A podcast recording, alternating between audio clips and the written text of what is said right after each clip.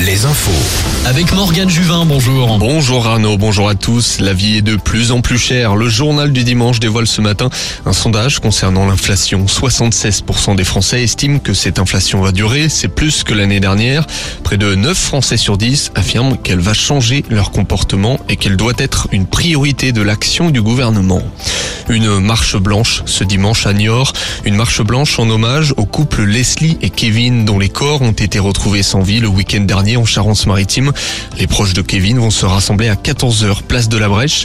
Ceux de Leslie ont préféré ne pas s'y associer. Le corps de la jeune femme repose au crématorium de La Rochelle. Ceux qui le souhaitent pourront d'ailleurs se recueillir devant son cercueil dès mercredi et une cérémonie aura lieu samedi. Le Sénat a voté le projet de loi sur la réforme des retraites hier soir. Le vote définitif est prévu jeudi à l'Assemblée.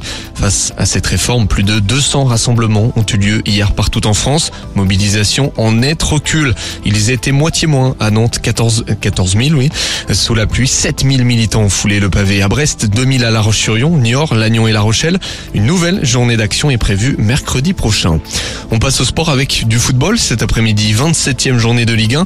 À 15h, le FC Nantes reçoit Nice, sans Andy Delors et Evan Guessant prêtés par le club niçois. Lorient reçoit l'avant-dernier 3 et Angers-Toulouse. Le SCO, qui n'a pas gagné depuis près de 6 mois. Un mot de volet, Saint-Nazaire joue cet après-midi à Tourcoing. Le club nordiste qui se classe juste devant les Nazériens en Liga. Enfin, un mot euh, de course à pied. Une course à pied ce dimanche en Loire-Atlantique à Orvio.